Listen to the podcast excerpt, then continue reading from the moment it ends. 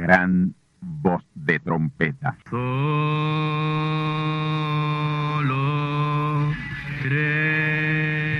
Saludos amigos y hermanos radioyentes. Están ustedes en sintonía con la audición radial Gran Voz de Trompeta, con el mensaje final de Dios al mundo, a la iglesia y a su pueblo escogido. Esta es la voz de Dios, proclamando el mensaje del Evangelio del Reino, o Evangelio eterno, a todos los que moran en la tierra, en el cumplimiento de Apocalipsis capítulo 14 y verso 6. Este es un mensaje de alerta y de apercibimiento ante los eventos proféticos del fin del mundo que ya han comenzado. No es que viene el fin del mundo, es que ya comenzó. Y en esta audición radial ustedes se mantendrán bien informados y apercibidos sobre cómo asegurar la salvación y la vida eterna, que es lo importante ante tales eventos.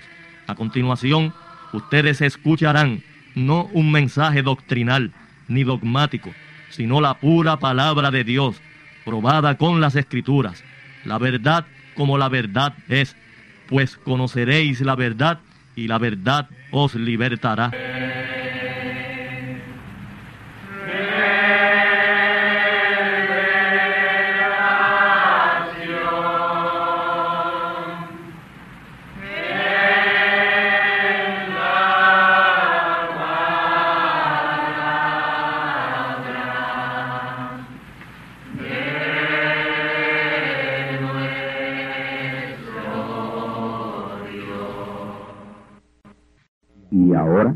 La segunda parte. Escuchemos. Vaya y dígale a esa zorra que he aquí hecho fuera demonios y acabo sanidades hoy y mañana. ¿A qué se está refiriendo él aquí? Al ministerio de él y al ministerio del que le seguía, William Marion Branham. Esos fueron dos ministerios tremendamente en sanidad divina y milagros y maravillas. Pero miren ahora lo que va a decir. ¿Ah?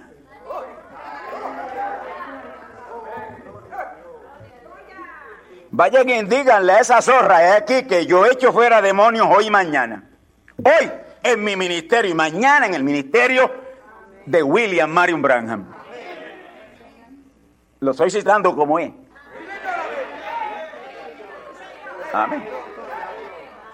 Hermano Branham nunca lo citó así, pero yo estoy ya en lo último. y nunca lo hubiese citado así, pero yo puedo hoy citarlo así.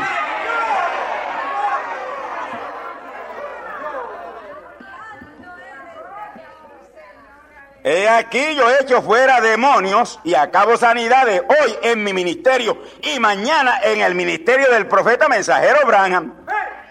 Pero al tercer día soy consumado. El tercer día no es de sanidades divinas no es de milagro, no es de estas cosas, sino de consumación. Consumación por la palabra y en la palabra.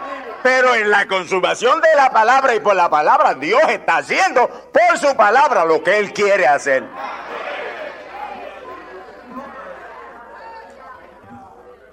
Al tercer día soy consumado. Y este es el tercer día. Aquí está siendo hecha la consumación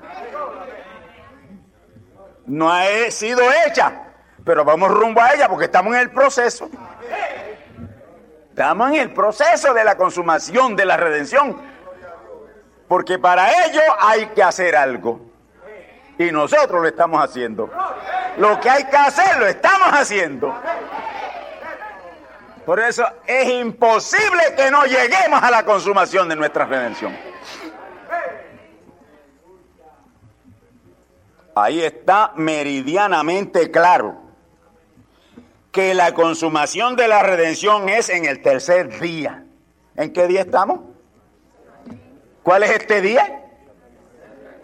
Este no es el primero ni el segundo, este es el tercer día. Este es el tercer día. Y eso no solamente lo dice el Señor Jesús, Él, él lo leyó y lo escudriñó del profeta Oseas en el capítulo 6, uno de los profetas de los judíos. Oseas en el capítulo 6, esos primeros tres versículos dice, darános vida después de dos días, al tercer día nos resucitará y viviremos para siempre con él. Darános vida después de dos días. ¿Cuáles dos días? Estos primeros dos días que el Señor Jesús habló aquí el día de su ministerio y el día del ministerio del profeta mensajero Abraham. Esos son los dos días a que el profeta Joel estaba haciendo referencia. Pero luego dice al tercer día, nos resucitará y viviremos para siempre con él. Tiene que acontecer y, tomar lugar todo lo que va a, tomar lugar en este tercer día para que entonces la resurrección espiritual le llegue al pueblo judío. Porque 70 semanas están determinadas para ello, determinadas, tienen que completarse, tienen que concluir, para que entonces el mensaje le llegue a ellos. Amén. Y esto que reveló el Señor Jesús en Lucas 13, 30 al 32, lo vimos en el pasado domingo en la lectura que hicimos para el capítulo número 12. Amén, ahí lo vimos. Me refiero a Apocalipsis 4.8, que dice y citamos, y es lo mismo. Y los cuatro animales, cada uno tenía seis alas alrededor. Hay cuatro animales que representan todo el plan y el propósito de Dios. Él viene primero como león y, y el primer animal es león. Y el león es la palabra, representa la palabra. Y él vino como león y Pablo siguió como león. Entonces está el segundo animal que tiene cara de hombre, de buey, cara de buey. Representó el periodo aquel de persecución terrible y de matanza de iglesia, el periodo de Esmirna. Animal de sacrificio. Esa iglesia fue terriblemente sacrificada. Por eso es que aparece como buey. Luego aparece como hombre, cara de hombre, reformadores reformadores. Amén. Pero el último es águila. Amén. Y cada una de esas criaturas tenía seis alas. Seis alas. Y ustedes saben lo que representan esas seis alas en cada una de esas criaturas. Está señalando las tres venidas de Cristo en cada criatura. las tres venidas de Cristo en cada criatura de esa. El pájaro no tiene más que dos alas para volar. Porque esto tiene seis.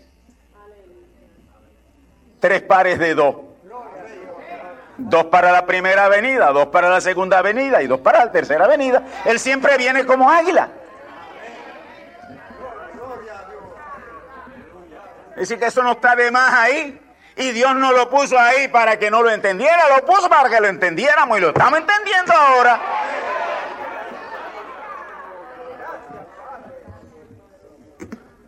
Ahora, si lo que le estoy diciendo no es la verdad, espere esto, oiga esto ahora aquí. Y los cuatro animales, cada uno tenía seis alas alrededor. Cada animal tenía seis alas. Para volar no necesita más que dos. Amén. Pero estos animales están representando la deidad en toda su plenitud. Y ellos manifiestan ahí que viene tres veces la deidad. Amén. Y no tenían reposo ni día ni de noche. Diciendo, escuche bien, diciendo, Santo, primera venida. Santo, segunda venida santo, tercera venida. En sus tres venidas es santo. Y es el santo de los santos en la tercera en sus tres venidas. Santo, santo, santo Señor Dios Todopoderoso, que eras y que es y que ha de venir. Amén. Que era su primera venida en Jesús. Que es su segunda venida en Branham. Y que ha de venir. Y por ahí está ya cerquitita.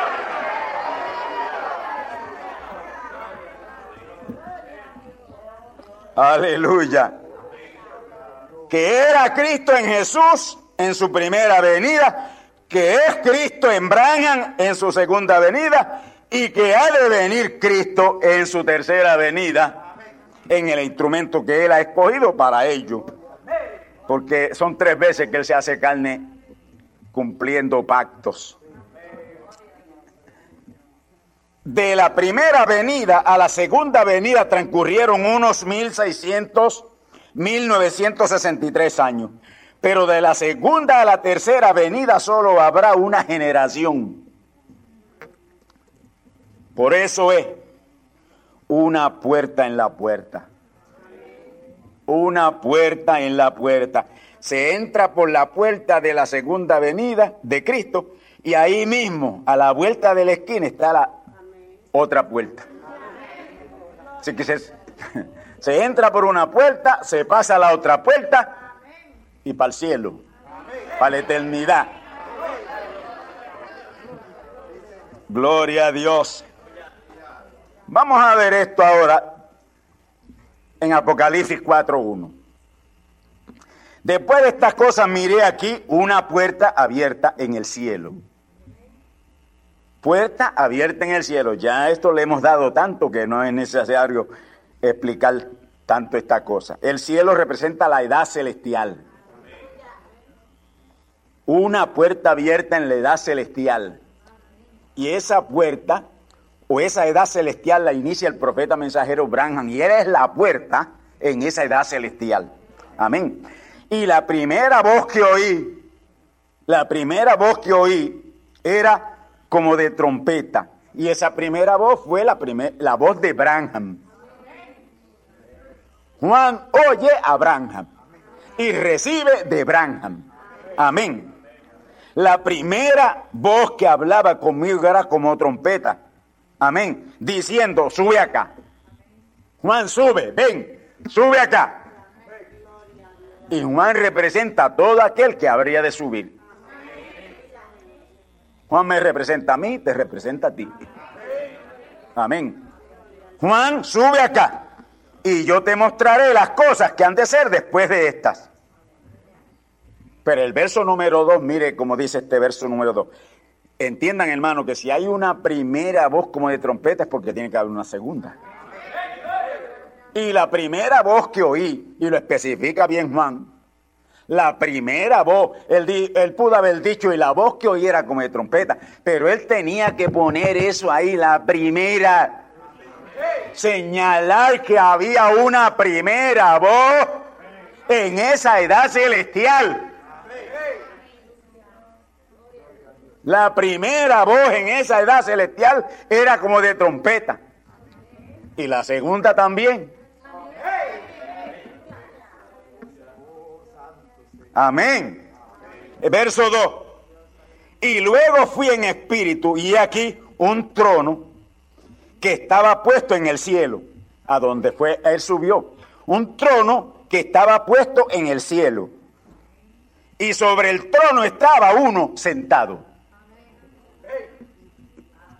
Amén. Juan sube y ve a uno sentado en el trono. Ahora, ¿de qué le habla trono? Si hay un trono es porque tiene que haber un rey. Si hay un trono hay un rey. Amén. Y en la manifestación del profeta mensajero Branham no era el tiempo de la coronación del rey. Fue Jesús fue el mejor de todos los candidatos. El segundo mejor fue Branham. Amén. Pero como ustedes saben lo que dice la misma palabra, que lo vil y lo menospreciado y lo que no era, escogió Dios para avergonzar lo que era o lo que parecía ser. ¿Para qué? para que ninguna carne se jacte en su presencia.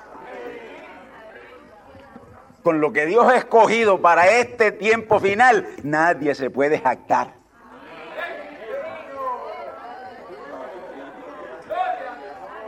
Nadie se puede jactar. Ni el mismo escogido se puede jactar. De ninguna manera. Luego fui en espíritu y aquí un trono y el que estaba, se pues, que estaba puesto en el cielo y sobre el trono estaba uno sentado. ¿Sabe que el que se sienta sobre el trono es siempre Dios? El trono es el individuo, pero el que se sienta en el trono es Dios. Amén. Ahora escuchen bien lo que dijo el profeta mensajero William Marion Branham respecto a los creyentes de este día. Este tercer día ministerial de la gran subida al cielo. La edad celestial, la edad de la palabra. Él dijo, os reveló. Y esta es la tremenda revelación que él hizo los creyentes que han vencido y han subido al cielo, edad celestial, poseerán todas las cosas. Poseerán todas las cosas. Amén. Todas las recompensas prometidas a cada uno de los siete grupos de creyentes de las siete edades, ellos la poseerán además poseerán la, de ellos.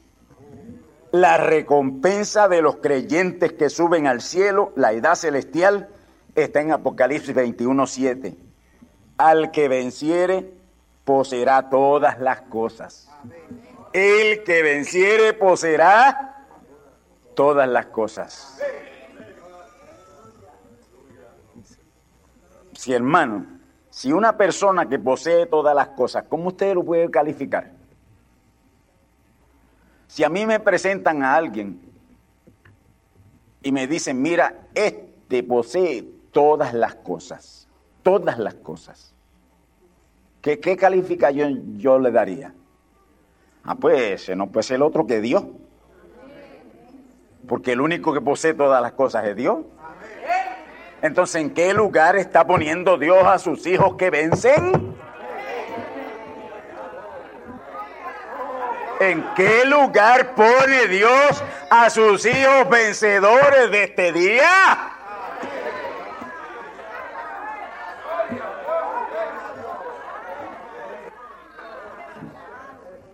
Gloria a Dios.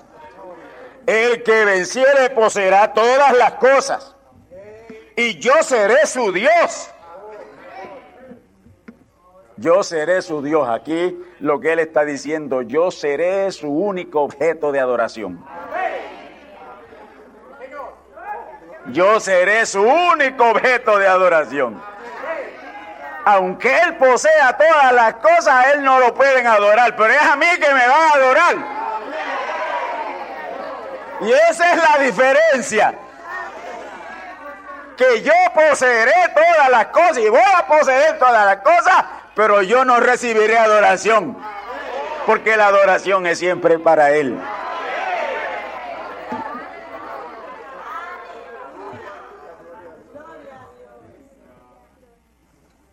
Vamos al ligerito ir sobre esas ocho recompensas. La número uno, Apocalipsis 2.7. Al que venciere daré a comer del árbol de la vida. ¿Y cuál es el árbol de la vida? Cristo, la palabra. Al que venciere, daré a comer del árbol de la vida. Será la palabra. Comerá del árbol de la vida. Se, se saciará y se hartará de mi palabra y él vendrá a ser la palabra. ¿Está sucediendo eso contigo en esta hora?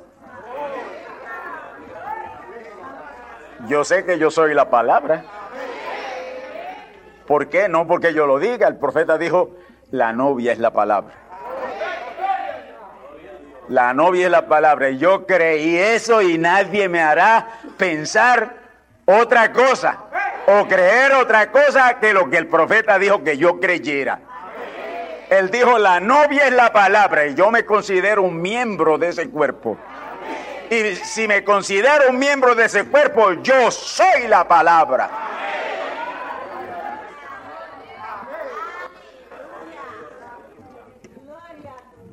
Número 2, Apocalipsis 2.11. El que venciere no recibirá daño de la muerte segunda.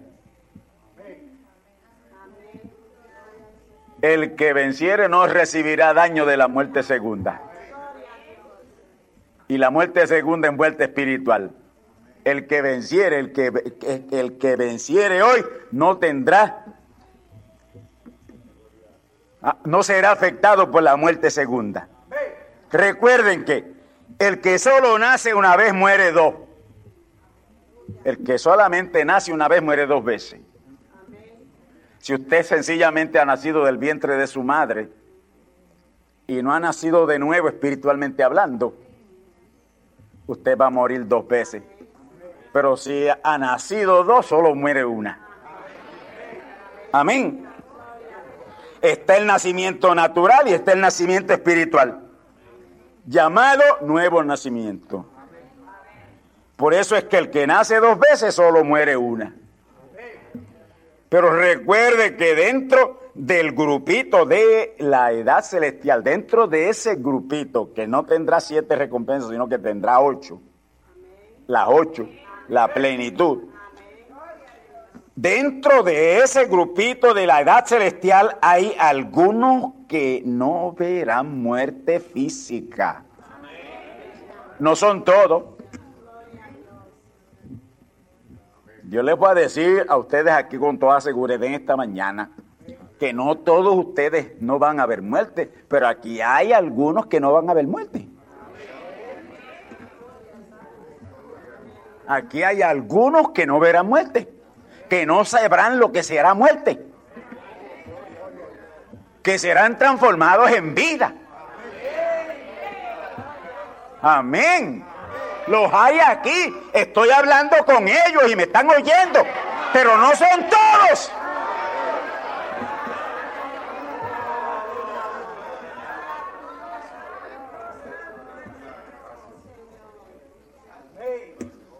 Gloria a Dios. Número 3.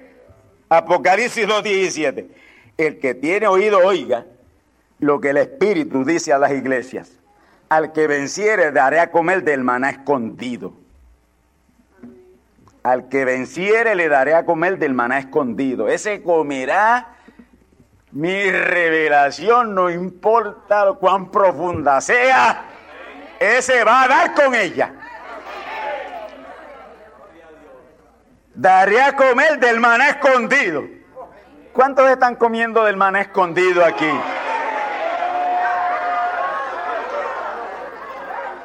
¿Cuántos están comiendo esto que se está sirviendo aquí en esta gran santa cena en esta mañana?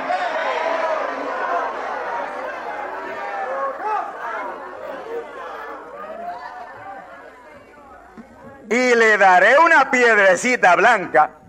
Le voy a dar una revelación tan tremenda, tan poderosa, tan grande. Y en esa gran revelación, en esa gran revelación que le voy a dar. Amén.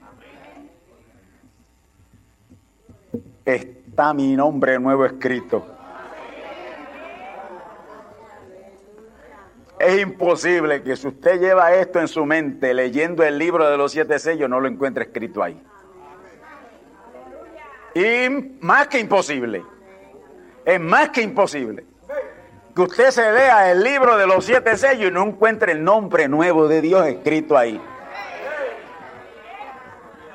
Y esa revelación de los siete sellos es la piedrecita blanca. Ahí está escrito el nombre nuevo. Amén.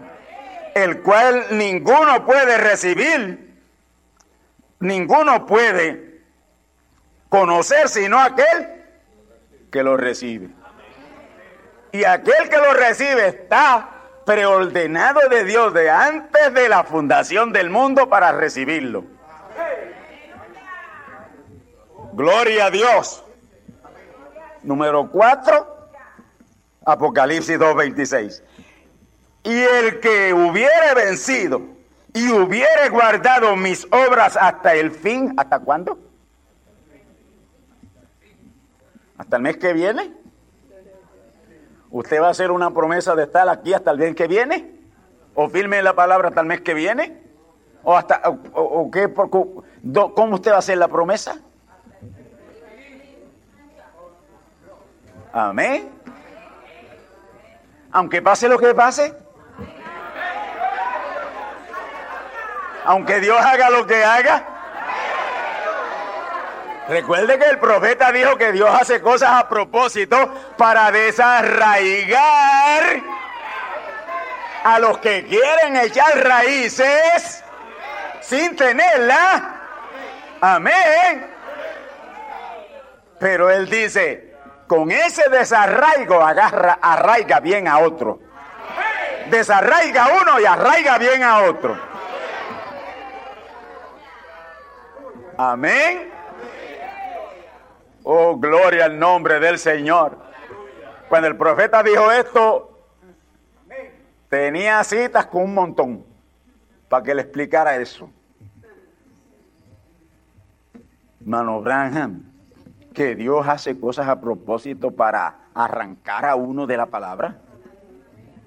Sí, si tú te, metí, si tú te metiste en la palabra, y has echado raíces ahí en la palabra sin tenerla, pues no sé de dónde la sacaste. Esa fue la respuesta de él.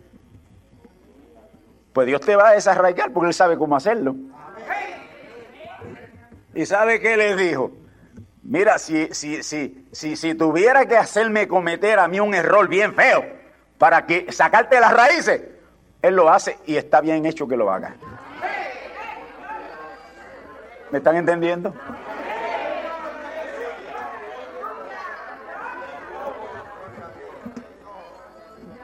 Porque a veces creemos que tenemos raíces, pero Dios va a probar si sí o no.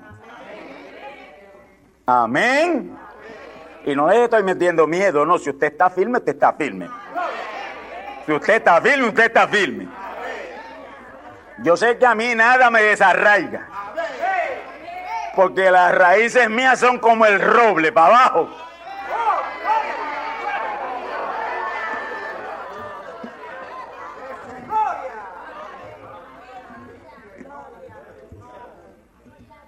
Amén.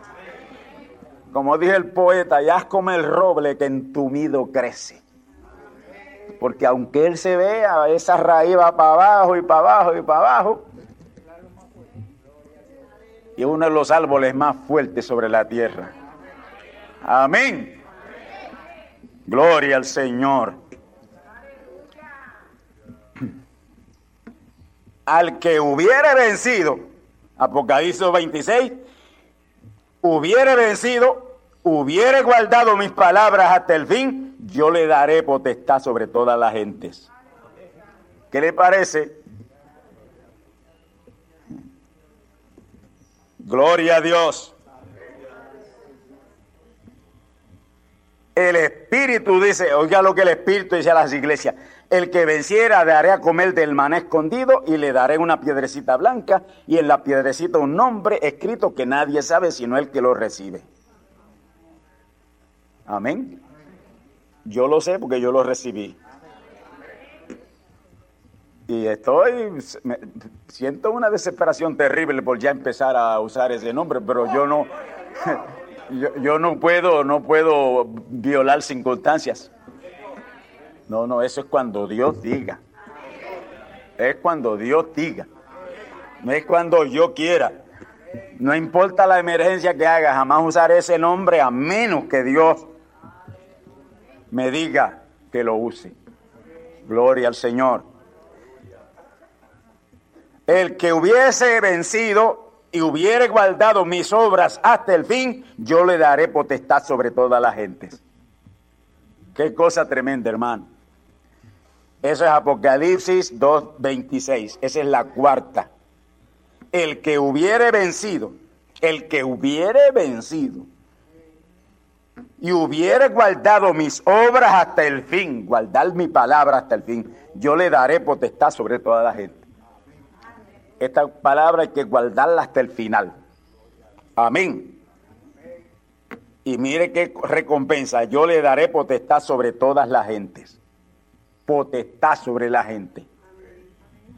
Si usted se considera uno de esos, usted tiene potestad sobre la gente. Número 5, Apocalipsis 3:5. Y fue el que venciere será vestido de vestiduras blancas.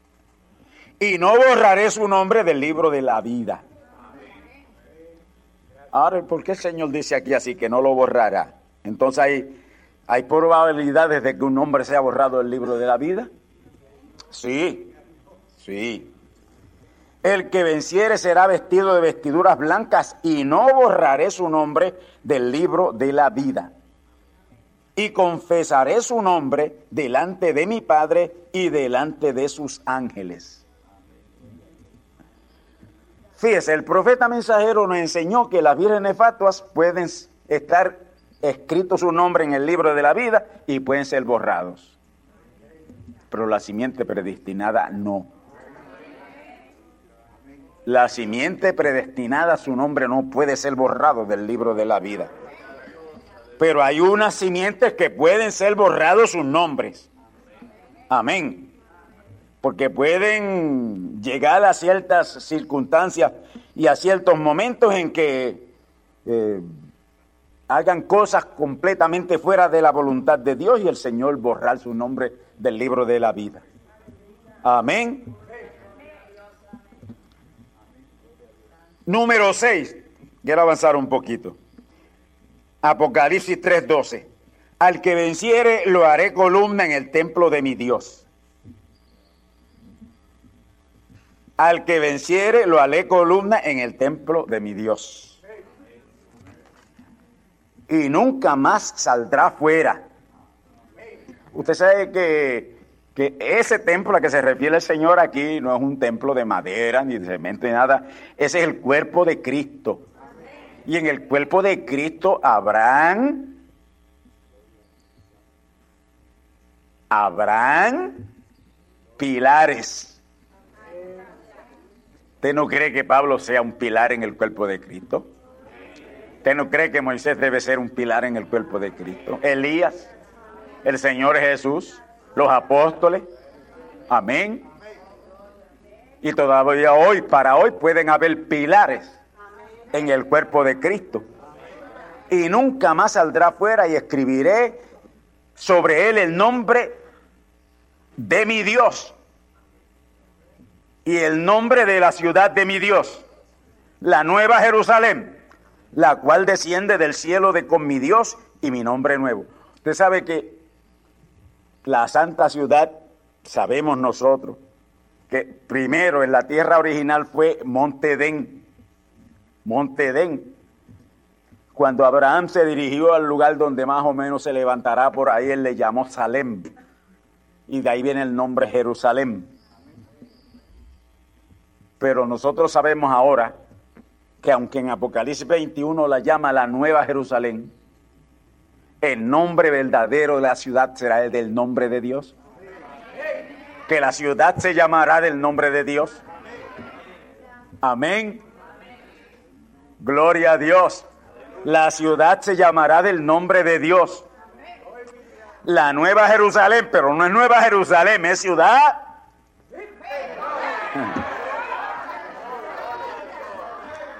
la cual desciende del cielo de con mi Dios.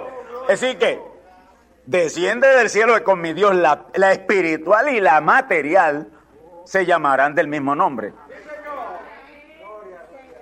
La ciudad viviente se llamará de ese nombre y la ciudad como monte se llamará de ese nombre. ¿Y usted sabe que en el Canadá hay un monte llamado de ese nombre? Por el mismo lugar donde él le dijo al profeta que le daría una señal eterna?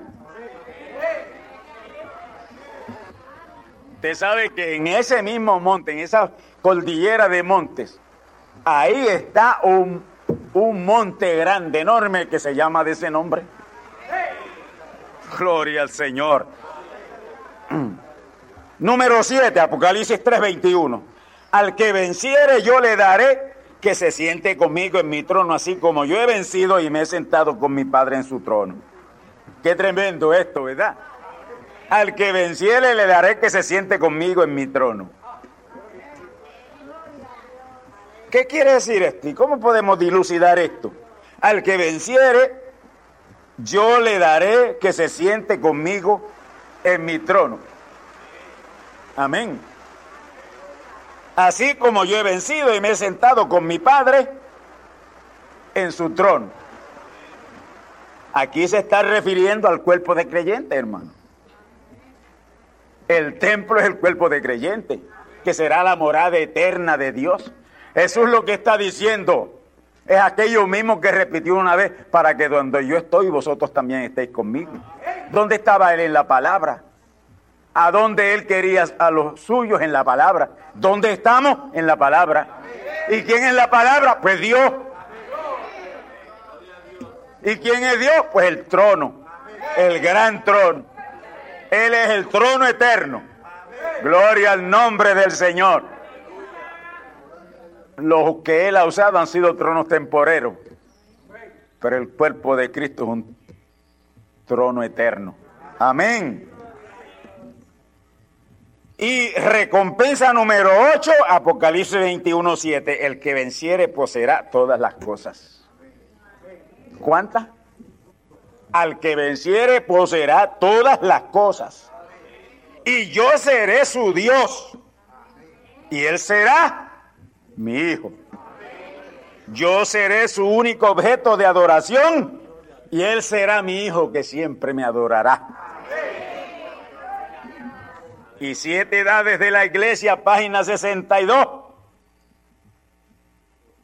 Pronunciadas estas palabras por el profeta mensajero Branham como una promesa adicional y que tiene que ver con esa promesa de Apocalipsis 21, 7. Siete edades de la iglesia, página 62. No teman ustedes, manada pequeña de todo lo que yo soy, ustedes son herederos. Al que venciere, ¿qué? Poseerá todas las cosas. Y aquí a través del profeta nos dice, nos manda este mensaje y nos dice, no teman ustedes, manada pequeña, de todo lo que yo soy, ustedes son herederos. Todo mi poder es de ustedes. Todo mi poder es de ustedes. Y eso es así. Y hay que creerlo así. Todo mi poder es de ustedes. Usted apropiese de eso. O apropiese de eso. Todo el poder de Dios es mi poder.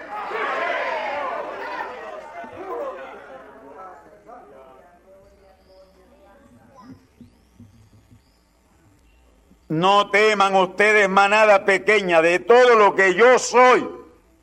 Hablando Dios aquí, de todo lo que yo soy, ustedes son herederos.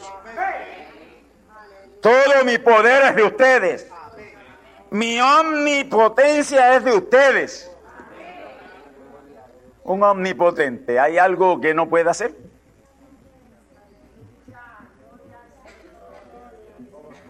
Ahora, esto no nos, va, no nos va a dar a nosotros este ahora uh, motivo de orgullo.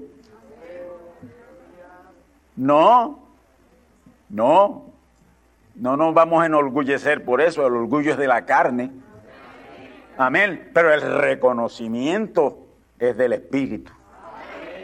Y yo reconozco esto en mi espíritu y en mi alma Amén. Y soy lo que dice ahí que yo soy. Yo no soy el que he dicho que yo soy eso. El profeta mensajero Branham por la inspiración divina. Dios le dijo, dile esto a mi manada pequeña. Y yo lo recibo, yo lo creo y yo voy a actuar sobre eso. Amén. Todo mi poder es de ustedes.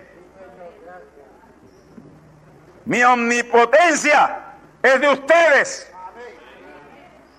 Hablen la palabra y yo la pondré por obra. Ese es mi pacto que nunca podrá fallar.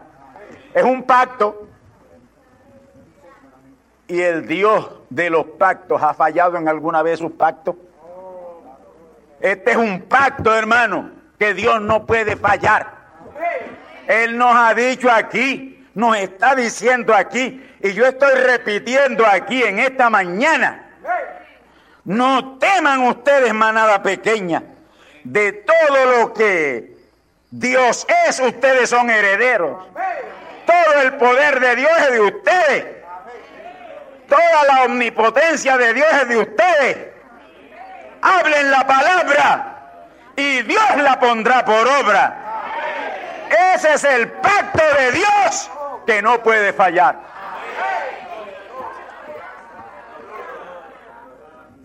Ese es el pacto del Señor que no puede fallar. Por lo tanto, mis hermanos, sencillamente creen la palabra, sin orgullo, sin vanagloria. Yo soy lo que Él dice que yo soy. No puedo ser otra cosa que lo que Él dice que yo soy. Y como yo creo que soy lo que Él dice que yo soy, por ahí se está acercando San Marcos 11, 22 y 23.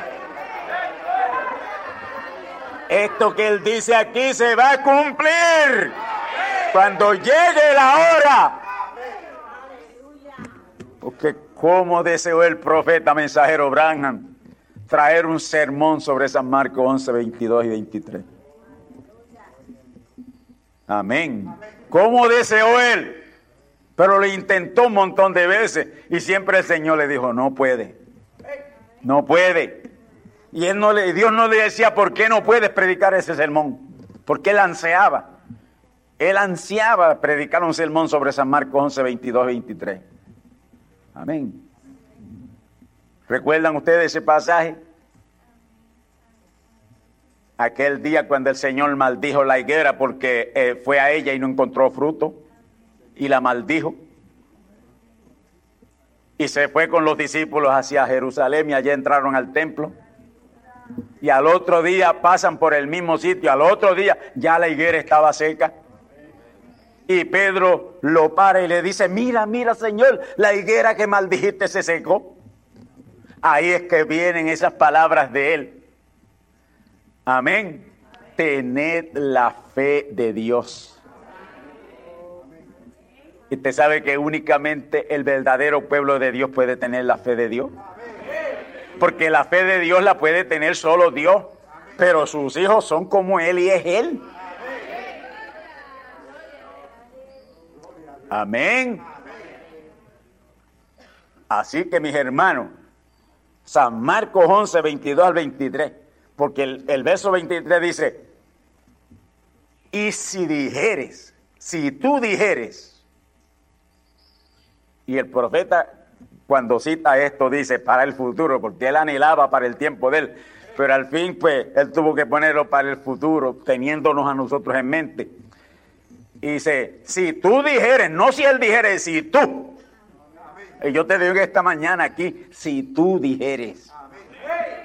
No que él dijere, si tú dijeres. Como ella, aquella censura terrible que le hizo a Moisés. Antes de Moisés salir le dijo, yo seré contigo. Yo seré contigo. Dios ser con uno es ser uno Dios. Y cuando llega al mar, allá se pone a orar. No era tiempo de orar. Hay, momentos en nuestras vidas que no es tiempo de orar, es tiempo de decir la palabra. El que ora hoy es porque es incrédulo. Jesús nunca oró por enfermo, él dijo la palabra siempre. Lo de orar es de pentecostales, de denominacionales. No ore, hable. Y así se lo dijo a Moisés. ¿Por qué clamas a mí? ¿Por qué estás orando a mí? Di al pueblo que marche. Pero Señor, ¿qué tienes en tu mano? Pues esta vara. Pues úsala. Hiere las aguas con ella. Y divídela tú Él no le dijo yo la voy a dividir. Divídela tú. Y lo que él le dijo a Moisés nos lo ha dicho a nosotros aquí en esta mañana. Oh hermano, cuando llegue el momento, cuando llegue el momento no estemos estancados, orando, gritando, llorando. Di a ese pueblo que marche. Gloria a Dios. Y eso está por ahí. San Marcos 11, 22 al 23. El profeta no lo predicó. Jesús no lo predicó porque en el tiempo tampoco. Porque esa escritura le dijo el Señor al profeta, es que no puedes predicarla porque está fuera de redención. Cuando la redención haya terminado, entonces que se puede usar. Porque esa escritura está fuera de la redención. Amén. Y nosotros vamos a ser el pueblo privilegiado, el, eh, privilegiado o, o los levitas privilegiados que el Señor tendrá y que podrán hacer uso de esa escritura. Y yo sé que está llegando la hora cuando un día de esto ustedes me van a oír a mí decir que voy a predicar sobre San Marcos 11:23. Amén. Si dijere a este monte, bendecidos del Señor, mis hermanos, atesoren esta palabra que les he dado esta mañana. He tratado de ser este pausante, pausivo, eh, para que ustedes entiendan y puedan atesorar y grabar bien grabada en su alma esta palabra, porque se está llegando la hora que la vamos a necesitar. Usted va a necesitar saber y obedecer y actuar en lo que usted es. Bendecidos del Señor.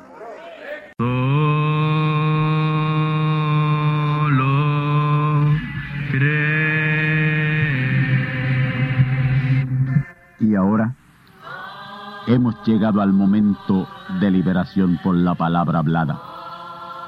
No por oración. No oramos por enfermos. Hablamos la palabra. Jesús nunca oró por un enfermo. Él dijo la palabra. Él habló la palabra. Y la palabra fue enviada. Y curó los enfermos. Resucitó los muertos. Limpió los leprosos. Abrió ojos a ciegos. Oídos a sordos. Desató lenguas a mudos. Y la buena noticia hoy es que Él es el mismo, antier, ayer y hoy. Lo que Él hizo antier y ayer por otros, lo puede hacer hoy por ti. Tened la fe de Dios. Al que cree, todo es posible. Cree solamente y te será hecho. Enfermedad maligna, enfermedades producidas por demonios, virus, bacterias y gérmenes, os echo fuera y os maldigo con maldición de muerte. Y proclamo liberación sobre todo oprimido del diablo, que él llene los requisitos para ser liberado. Enfermedad te declaro fuera de existencia y pido la sanidad de los enfermos y la liberación de los oprimidos. En el nombre del Hijo de Abraham, el Todopoderoso Señor. Amén. Amén. La palabra ha sido dicha. La palabra ha sido hablada. Y tú estás liberado. Da gracias a Dios por tu liberación. Y ve y cuéntale a otros lo que Dios ha hecho por ti. Solo.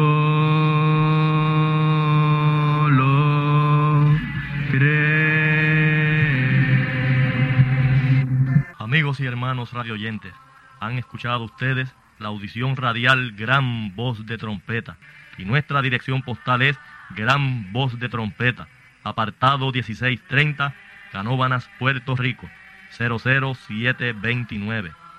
Una vez más, Gran Voz de Trompeta, apartado 1630, 1630, Canóbanas, Puerto Rico, 00729. Les invitamos muy cordialmente para que escuchen estas conferencias proféticas y sean apercibidos ante los eventos del fin del mundo que ya comenzó. Les deseamos pues ricas bendiciones en Cristo el Señor. Amén.